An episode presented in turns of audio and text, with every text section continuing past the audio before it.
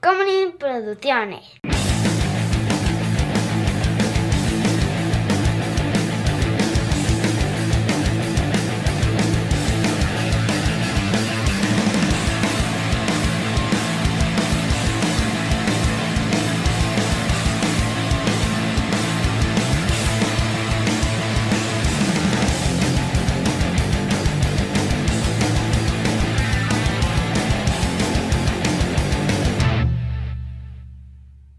¿Sabías que errar es de humanos, pero errar es de dinosaurios? que técnicamente no es un dinosaurio, pero este. Pero creo que era un chiste que aplicaba, ¿no? Me mama ese chiste. Me mama ese chiste. Errar es de dinosaurios. Uf. Un chistazo. Ojalá y se me hubiera ocurrido a mí. Muy bien. Hola, yo soy Juan José Correos y conmigo siempre está. Chava, Y esto es Shots. Y en esta ocasión vamos a hablar de. una personalidad del cine. Uf. Alguien que ha estado en el cine por 67 años. creo. 67 años ya. Oigan, antes de continuar, patreon.com diagonal cine y alcohol, donde ustedes por 5 dolarucos al mes pueden ver a la otra cámara, y donde Chava ya saludó, la segunda cámara, memazo el que soltaron hace unas horas de cuando pagas Patreon y ves la segunda cámara, y solo flipearon la imagen y me pusieron la cara de un, de un este, de esta gente que tiene la enfermedad del pelo en la cara. Que es la otra nuca, la nuca Claro. frontal, ¿no? Memazo, memazo. Muy bien. Entonces ya saben, patreon.com, diagonal cine y alcohol. Este, se nos acabó la campaña que estábamos haciendo para Anchor. Pero bueno, nos dio dinerito y ni modo, ahí vamos, ahí vamos, ahí la llevamos. Muy bien. Entonces, chava, ¿de quién vamos a hablar? El día de hoy vamos a hablar de Gojira. Gojira. Exacto. Eh, Mejor también conocido. como Godzilla. Así es. Ush. Eh, aparentemente el nombre Ajá. viene de Lagartota. las palabras, o sea, e- es una mezcla entre la palabra japonesa para eh, gorila, que es gorila, y kujira, que es eh, ballena. Entonces lo, lo metieron, o sea, lo mezclaron y así lo hicieron porque originalmente eh, Godzilla se describía como un, una cruza entre un gorila y una ballena. Mm, O sea, bueno, así lo describían cuando lo estaban tratando de, Ah, eh, de imaginar, o sea, no es que así se, no se identifica así Godzilla. Ah, ok.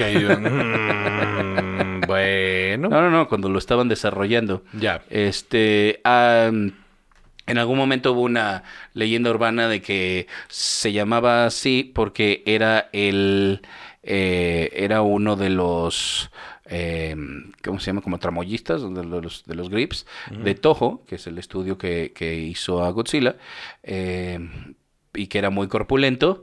Pero después se desmintió esto hace muchos años cuando el director del primer, de la primera película dijo que eso era una mentira. Yo ni me acuerdo de un tramoyista, dijo. Exacto. ¿Tramo qué? Dios. Entonces, este, bueno, en 1954 fue la primera aparición en el cine de Godzilla. Gojira. Así es. Y ha tenido, Juan José, una cantidad de películas. Venga. Eh, mira, nada más así, de las películas de Toho, que eh, se hicieron 32, más cuatro eh, gringas. Ok. Entonces, una filmografía bastante nutrida, diría yo. Bastante eh, eh, rara también, ¿no? Ajá. Eh, se supone que Godzilla parte de la mm, de, de esta idea eh, de el Japón de la posguerra. Sí, la Segunda Guerra Mundial, ¿no? Ajá. Y en, en muchos momentos Godzilla representó cualquier cosa entre eh, la bomba atómica que vino y destruyó Japón, una ciudad así sin, sin que nadie pudiera meter ni las manos. Sí, Hiroshima y Nagasaki. ¿no? Nagasaki, así es. Eh, o eh, un incidente que hubo con un barco eh, en el en 1957 en el que una prueba en el, en el, en el Bikini Atoll de, de- de los gringos de una bomba nuclear, eh, había un barco japonés No mamón. atunero muy cerca. Y entonces fue todo un problema porque toda la tripulación eh, tuvo consecuencias de eh, radiación Pues sí. y luego tenían que estar probando si el atún, eh, eh, o sea, en, en los puertos había que probar si el pescado no tenía radiación, entonces todo, todo Y lo... como casi ni tragan pescado. Ajá. Imagínate nada más así de, ah, bueno, pues qué bueno que ya nos estamos recuperando de la guerra, pero ¿qué crees? Ahora el atún da cáncer, así maldita sea. Sí, este atún de tres ojos no te lo vayas a tragar. Ajá. Eh, en algún otro momento también, eh, ah, bueno, ese barco se llamaba Lucky Dragon número 5. Ah. Así es, De- eh, perdón, en 1954 fue esta prueba. Ok. Eh, y entonces... O sea, vale, no muy lejano, pues. no, no, para nada. Pero imagínate nada más el susto. Otra vez, mamá, no estamos recuperando apenas. Es hace cinco años, mano. Nueve. De hace nueve años, sí. Ajá, nueve años, que no es nada. Y, y ahí vamos otra vez con este problema, imagínate. Entonces, eh, eh, se, eh, se pensaba que era, te digo, primero una alegoría a, a las armas nucleares. Eh, en algún momento también a la... eh, a, a- a- a la, a la presencia de Estados Unidos o a lo que fue Estados Unidos para ellos durante la Segunda Guerra Mundial. ¿no? El gran monstruo. El gran monstruo que despertó y vino a darles en la madre. Y otra vez ni las manos metieron. No, mames, no les dieron chance de nada. Es que sí, eh, nunca he entendido este concepto de, de la eh, retaliation. eh, que, que es como, siempre me imagino como, bueno, pues viene, imagínatelo en niños. Viene un niño y te avienta una piedra y le dices, aguanta vara. Entonces llega y te avienta otra piedra. Bueno, síguele, put. Y avienta otra piedra. Y a la tercera piedra dices, ¿sabes qué? Te voy a aventar un misil atómico. Básicamente eso fue. Llega y te da un balazo en la sien. Es que eso es lo que hace, ¿no? O sea, es como... O sea, sí llegaron a Pearl Harbor y se le partieron la madre, pero... O sea, no era mainland. Este... Era una base militar. eh, y estos dijeron... ¿Me vas a destruir una base militar? Yo te voy a destruir una ciudad. ¡Dos! Con Por- toda la población ahí. Ajá, sí, fue una cosa muy desproporcionada, ¿no? Sí, bastante desproporcionada. Mira, también, o sea, complicado juzgar 70 años después y lo que quieras, pero No, no, si me hubiera tocado vivirlo en esa época, lo hubiera juzgado exactamente igual. de- ¿eh? decir esto estuvo muy desproporcionado porque muchos inocentes, ¿no? O sea, muchos Sí, civiles que no tenían por qué pagar eso así. Me suena igual que la, que la franja de Gaza, digo, sin politizar, ¿no? Pero me suena igual que en la franja de Gaza, ¿no? Es como, pues sí, ahí Siria. Oigan, vénganse igual, pa' acá, que Siria bueno. avienta un globo de agua, ¿no? Y le responden con misiles. O sea, güey. Misiles, y vamos a matar más palestinos. Sí, y vamos a, a quitar. o sea, Palestinos, pero nosotros aquí solo pero es- estamos. pero este era mi terreno. Yo te invité a que te quedaras un rato. Y ahora Ándale. ya no, ya no, ya, o sea, ya hasta Google ya los quitó hasta el mapa. Ajá, exacto. Entonces imagínate, ponte a pensar en que... Un estado este, reconocido por la ONU y todo. Y de pronto ya, ¿no? Ya no. Pues mira, entonces este te- se, se representaba, digo, Estados Unidos o en algún momento también la pérdida de los valores imperiales de Que eso Japón. también fue un golpe muy, muy cabrón en Japón. O sea, hay que entender que hasta la mitad, hasta mediados del siglo XX, Japón era un imperio. Y cuando le entraron a la... Y, estaban tan su- sumergidos en su idiosincrasia y en su forma de vida que tenían cero costumbres occidentales, cero, cero. Y en el y después de la Segunda Guerra Mundial cambia todo esto y entonces de repente el occidente les pega de un putazo y es graciosísimo y al mismo tiempo preocupante todas las malas interpretaciones que se han dado a través de los años, de los 70 años que llevan no siendo un 70 años, chava, de milenios. 70 años que no llevan siendo un imperio, de cómo malinterpretaron todo lo que hacemos acá. Y entonces por eso de repente escuchas a gente que dice, ah, es que los japoneses son bien raros. Pues no mames, no es que sean bien raros, es que les llegó de putazo toda esta cultura que tenemos y, y, y la interpretaron como, como pudieron, ¿no? Entonces me parece muy chistoso, por ejemplo, lo de la ropa interior. Hasta antes de esa época no se acostumbraba el uso de la ropa interior. no era algo normal, no usaban ¿en ropa. dónde? En Japón. ¿Ah, sí? No, no, no, no se usaba la ropa interior. De hecho, algo parecido a la ropa interior era algo que usaban las geishas. Ajá. Las geishas tenían una especie de ropa interior. Entonces, por eso se sexualizó a tal grado el uso de la ropa interior que hay máquinas de- de expendedoras que venden calzones usados porque son un símbolo muy cabrón de sexualidad. Entonces, una de las fantasías más cabronas que tienen los japoneses es un calzón usado. Qué extraña cosa, ¿no? Pues sí, pero es que imagínate que de repente no tienes esto y luego te ponen esa prenda que es para resguardar eso y que en tu en tu idiosincrasia era una prenda que solo se usaba de manera sexual. claro. Entonces es, es o sea, a mí, a mí por eso me parece sumamente interesante y, y no juzgo esas cosas porque está No, pues es todo tiene su razón de ser ahí. es sí. un putazo, ¿no? Sí, Es un- claro. Eh, sí, está interesante. Eso sí nunca lo. Hay un montón, hay un artículo entero que te voy a pasar ahí de todas las cosas que cuando les llegó el occidente de putazo, ellos malinterpretaron y ahora es parte de su idiosincrasia. Claro. Eh, entonces, eh, también, dentro, bueno, en estos eh, 67 años que tiene esta, este personaje en pues, la cultura pop Ujú. japonesa y del mundo, Sí. eh, ha habido tres etapas. eh, o cuatro dependiendo, ¿no? Como, como lo vean. Eh, sus nombres refieren al emperador en turno en, en Japón. Entonces la primera era, es la, la era Showa de 1954 a 1975 y luego del 84 al 95 la Heisei, ajá, que es cuando de Hirohito pasaron a Akihito. Eh, y después viene la era del Millennium. Ajá, eh, o ya más para acá, en el 2016, eh, la era Reiwa, Ujú. con un nuevo eh, heredero al trono, un nuevo, una nueva persona en el trono. Entonces, eh, cada una de ellas ha tenido Que ya no como- tiene ninguna figura política, ¿no? Según yo no. Solo es, es una cosa- son- son como una casa ahí. ceremonial. Sí, ah. Eh, pero, por ejemplo, hasta donde yo lo he visto, eh, tiene e- e- este papel y valor ceremonial eh, es mucho más fuerte y representativo y como más eh, como, como más de orgullo. Una cosa patriótica. Ajá, ajá, que, que en Inglaterra, por ejemplo. Ok, y en Inglaterra es bastante Ajá. importante. Sí, sí, claro, pero e- esa es una cuestión más europea de, ah, mira, ahí están y qué padre, no sé qué. No, no, no, no, allá sigue siendo una figura. Ok. ¿no? Si bien su poder político es muy limitado allá, es su, su- su- su presencia cultural, yo creo que es muchísimo más importante. Ok, ok, tiene mucho sentido.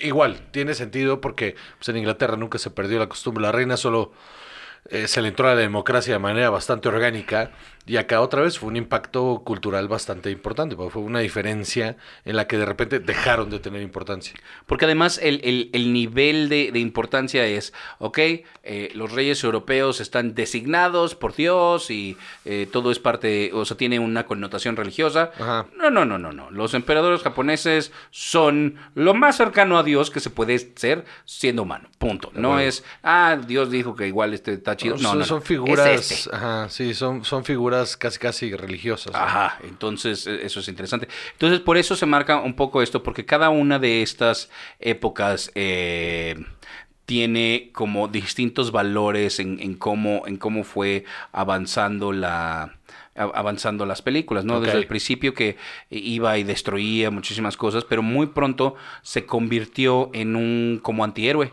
algo más amigable, algo que los ayudaba a defender Sí. ajá, la- las, las ciudades. cuando empezaron a meter más monstruos, ¿no? Ajá, exactamente. Eh, y después, eh, aunque todas tienen, o sea, algunas tienen un poquito de... de como, como, como siguen una línea, como que siguen eh, la Como continuidad. que hay un arco, si quieres, ¿no?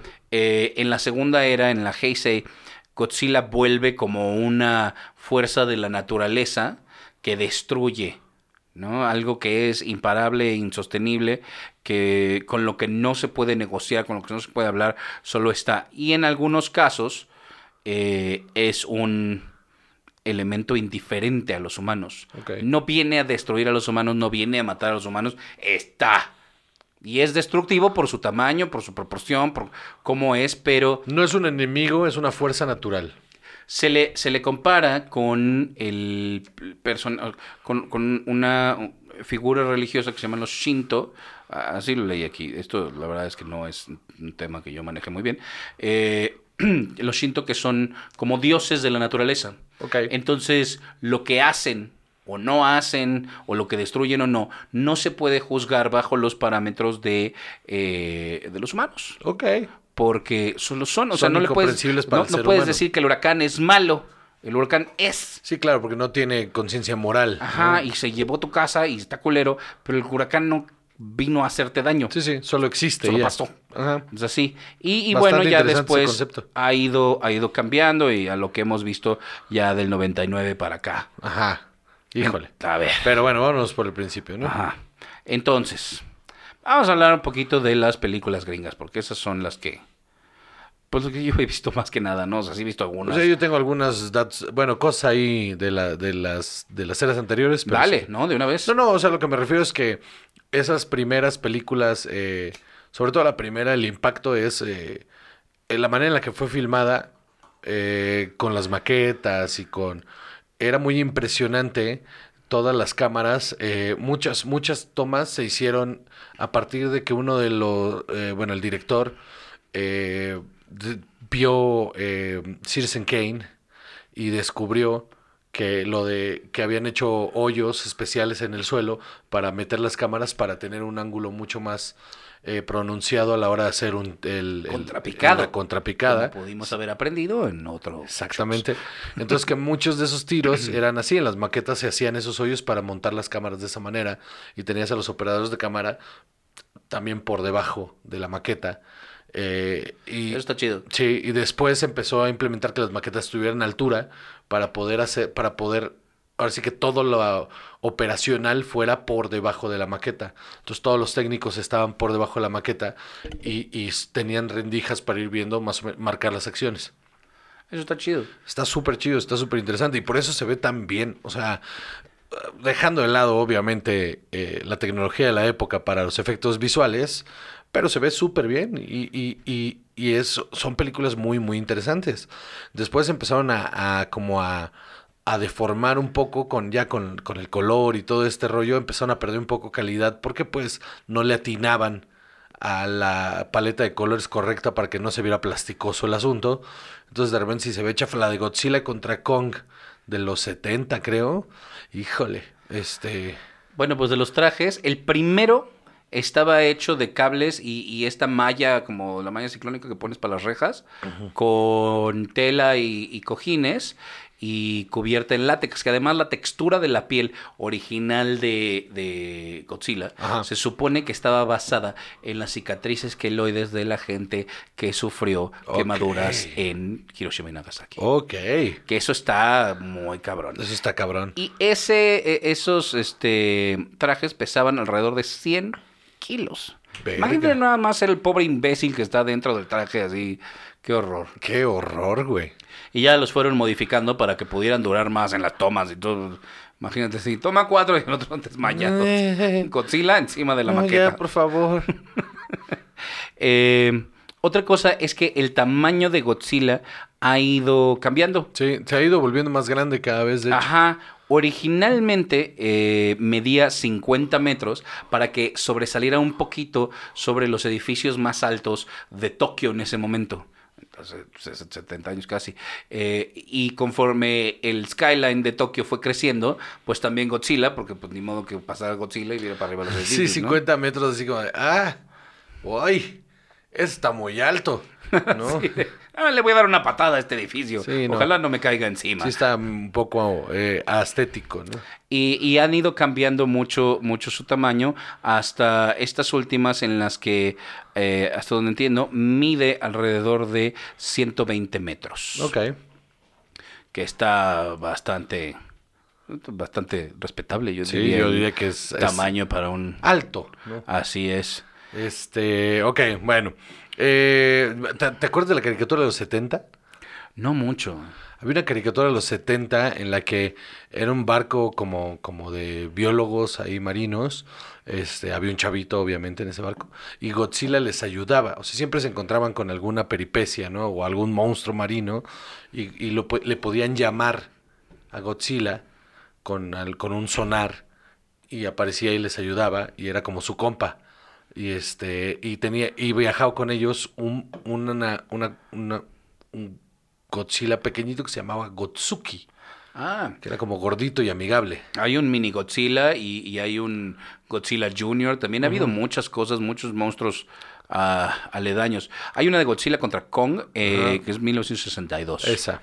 Eh, y, y- y vaya, también, o sea, otra cosa muy importante de Godzilla es los enemigos y aliados que ha tenido en su mismo, eh, en su misma clasificación de peso. ¿no? Motra. Ghidorah, Mechagodzilla. Mechagodzilla sí fue una época bien triste para el cine. O sea, y no se ha acabado, fíjate. ¿sabes qué? También creo que es el. Ese sistema se volvió tan popular en Japón de. Hay un monstruo que destruye y luego viene otro y nos ayuda en lo, alrededor de los 70, 80, que de repente como se volvió tan popular, entonces todo en los 80 se volvió, hay un monstruo gigante y quien sea el héroe se monta en un monstruo gigante para ayudar. Y, y- y se volvió canon en todos lados y al grado que cuando tradujo para acá fue a los Power Rangers, pero, Sí, pero todo era exactamente lo mismo, era como crece y luego crece alguien más y luego se agarran a putazos y destruyen media ciudad. Y era, esa era como una dinámica ahí bien rara de poder ahí con, con los enemigos estos. Y luego el Mechagodzilla sí fue una mamada. Este de, Sí. O sea, vamos a hacer un robot. Eh, ¿Sabes qué es mamada? Que lo hayan revivido para ahorita, pero ahorita llegamos ahí. Pues ya, este, suéltate. Ah, pues este. No, primero la, la del 90 Ah, y- sí. Vamos rápido. Por Godzilla de 1998 de Roland Emmerich. Híjole, Roland Emmerich. Ay, Dios mío. De entrada, de entrada, las proporciones de Godzilla son de acuerdo al plano que querían en ese momento en pantalla. O sea, a veces el, o sea, a veces Godzilla era enorme y a veces apenas sobresalía los edificios y luego la cara no tenía la misma proporción. Era una cosa rarísima. Terrible. Mal ¿no? hecha. Y luego los mini Godzillas. Ah, sí, para- Baby Godzilla se en llama. el Madison Square Garden. Que ahí. además Godzilla es macho y se reproduce por partenogénesis. En el Madison Square Garden todos atorados ahí en la puertita. Sí, tu- tuve en su momento. ¿qué- ¿Qué está pegando Jurassic Park? Échale. Espantosa. Espantosa. Pero es divertida. Sí, es muy divertida, pero es espantosa, con un super mega reparto. Luego Godzilla del 2014, eh, ya en este Monsterverse de Legendary Pictures. A mí sí me gusta la del 2014. Sí, sí, sí, es mucho Está mejor. divertida. Es mucho mejor historia. Aunque se tardó un montón en, en que salga Godzilla. Ajá, no sé si todavía la... Como que todavía peguen bien esta onda de los kaijus enorme, como que nos lo han querido... O sea, es, es que el concepto, poco, ¿no? el concepto está bien y la idea es buena, pero creo que la narrativa que están utilizando, o sea, le dan miedo experimentar con la narrativa. Y, y eso se ve en que la narrativa es lineal, como para que no te distraigas según ellos, pero no termina de cuajar, mano, porque estamos viviendo una época en la que la banda que la quiere ver ya consume eh, o consumió muchísimo de este cine. Entonces quiere verlo funcionar como funciona en Japón. Solo que con el varo de Hollywood. Sí, claro. esa es la fórmula. Hazlas Pues como sí. las hacen en Japón. Pero, este, con esa narrativa, pero con el varo de Hollywood. Porque, y se me olvidaba, cuando salió la de Roland Emmerich, en respuesta, to- creo que fue Toco, hicieron la de Godzilla 2000, Ujú. que está bien buena. Sí, sí, sí, sí, me acuerdo de esa Esa está bien buena. Luego vino Godzilla King of Monsters en el 19. Salía King Ghidorah, Mothra, Rodan, Ahí se empezó a perder la vertical un poco, ¿no? Methuselah, sí, sí, claro. Cuando le empezaron a meter miti- eh, eh, mística y le empezaron a meter este eh, mitología y, y entonces Y los defensores, los defensores se- de la tierra y uno que viene del espacio y es como, oh, dude, this is too much. ¿Por qué no pones que se agarren a vergazos y ya? O sea, porque era bien fácil. No, pues estos monstruos también son resultado de lo mismo que hizo que Godzilla existiera y pues nosotros estamos en medio Sí. de su batalla. Y listo. Eso era todo lo que tenían que hacer.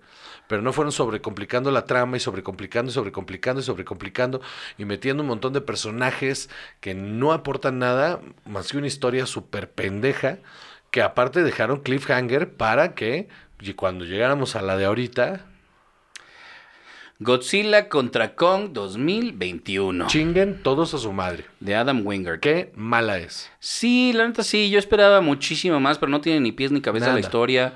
Nunca realmente sucede nada. Hay como tres storylines ahí colgados que nunca van a ningún lado. Y que no sirven para nada. Millie Bobby Brown nada más fue a cobrar su cheque. Este, esa historia no sirve para absolutamente nada. Nadie suma nada. ¿No? No hay un solo humano en esa historia que sume nada. Y el problema es que es ese, como sobrecomplicaron un montón las cosas, de repente en lugar de cerrar esos arcos, decir, bueno, pues cerramos, cerramos, cerramos y putazos, no, no, solo fueron haciendo más grandes y grandes y grandes y entonces de repente terminas con este pedo de, es que el centro gravitacional aquí está tan duro que hay una nave nueva que inventamos y...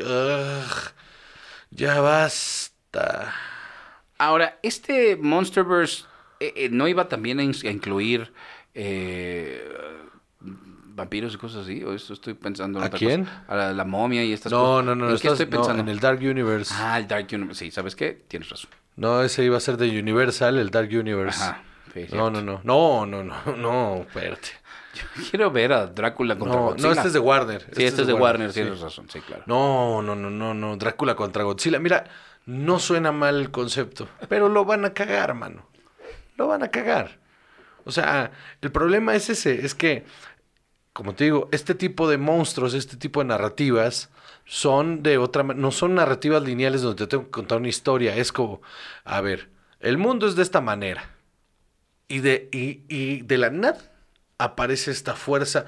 ¿Sabes qué? ¿Sabes cómo que deberían de ser tratadas? Como películas de desastre. Ajá, exacto, como Disaster Movies. Así deberían de ser tratadas, como lo que fue. ¿Te acuerdas de ¿Cloverfield? eh, Cloverfield? Como. No, pero con, o sea, y con, con las cámaras bien hechas. Eh. Pero, o sea, por ejemplo, ¿te acuerdas de Tower Inferno? Ajá. Estas cosas así que era como, como de, pues, se está quemando un edificio y hay que escapar de él, o, o este, o, o- o hay un, el, el. Como San Andreas, como, claro. Earthquake. Sí, sí. Así tendría que ser tratadas, que Sí, tus sí. protagonistas estén tratando de salir de y la punto historia A a sobre punto las B. personas. Ajá, punto A, punto B. Están, les toca estar sin querer en medio de, una de, de un desastre y están tratando de escapar de ese desastre mientras sucede. Estoy de acuerdo, siguiendo esta línea de es una fuerza de la naturaleza no a la que no le importas. Que tú no juegas, no vino a protegerte, no vino. Está. Y, Sí. y- y como quiso ir para allá y en el camino para allá estaba tu Te ciudad. le te atravesaste, pues sí. Y ya, eso tendría que ser y ya. Pero este pedo de que de repente ahí se están agarrando a putazos, Kong contra Godzilla y, ah, salva a Marta. Y, ¿no? Tienen ese momento. El hacha que se carga for no reason. Because plot. Claro. Y no, entonces, sí, y tiene su momento salva a Marta y entonces aparece, yo estaba esperando que pareciera la Mujer Maravilla, y que le dijera a Godzilla, viene contigo, y que le voltea como y dijera, pensé que venía contigo.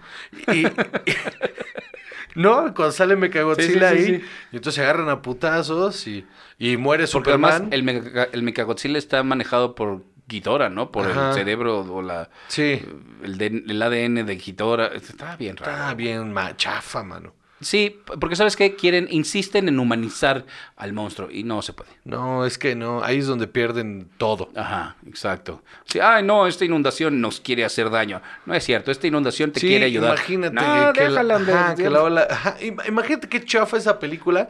Donde digan, bueno, es que construimos la mitad de nuestra ciudad, que, que sucede en todas partes del mundo, y luego se dice, ay, se inundó la mitad de la ciudad que construimos sobre el mar. ¿Por qué será? Ajá. Pues por la que la construiste Ah. sobre el mar, mano. O sea, ¿no? Y entonces, pero imagínate que fuera una película sobre justo eso, ¿no? Que construimos eh, esta super mega ciudad en medio del mar, ¿no? Pegada a la ciudad que ya estaba. Llega una ola, se la come, se la va a comer la ola, y entonces de repente. Lo uno- único que nos uno de los salvar. Uno de los científicos dice: No, no, espérate, es que creo que esta ola nos viene a salvar Del templo. de esa. de- no, peor aún, nos viene a salvar de, de ese incendio forestal.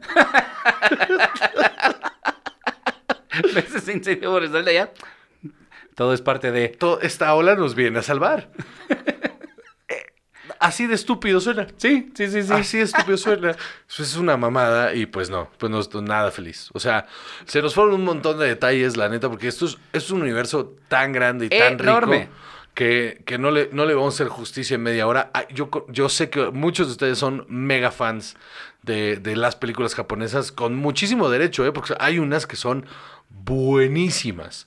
Y, y en algún punto haremos una segunda parte, haremos una segunda parte de esto, ¿no? Ahí donde Y han vendido una cantidad. Sí, es más, este, eso está, hoy es jueves, ¿no? Sí. Ok, hoy jueves les aviso, les aviso. El sábado, el sábado a las 6 de la tarde, vamos a hacer un live en este canal, en el canal de Juan José seguiremos hablando de esto. En el que, pues, pregúntenos, vamos a abrir la, la- las, la- ahora sí que el chat para que ustedes hagan las preguntas pertinentes. Queremos hablar de las cosas que estamos viendo, de las cosas que, no, que, que empezamos a ver, de los trailers que hemos visto, que no vamos a poder hablar de ellos porque ahí los episodios ya están grabados, pero hay varios trailers de los que me gustaría hablar y un par de películas ahí, un par de recomendaciones. Entonces, abrimos el chat para platicar con ustedes. Este, las donaciones están abiertas en ese chat. Y, y- y listo. Eh, pues muchas gracias, amigos. Yo soy José Covarrubias y conmigo siempre está. Chava. Y esto fue Shots.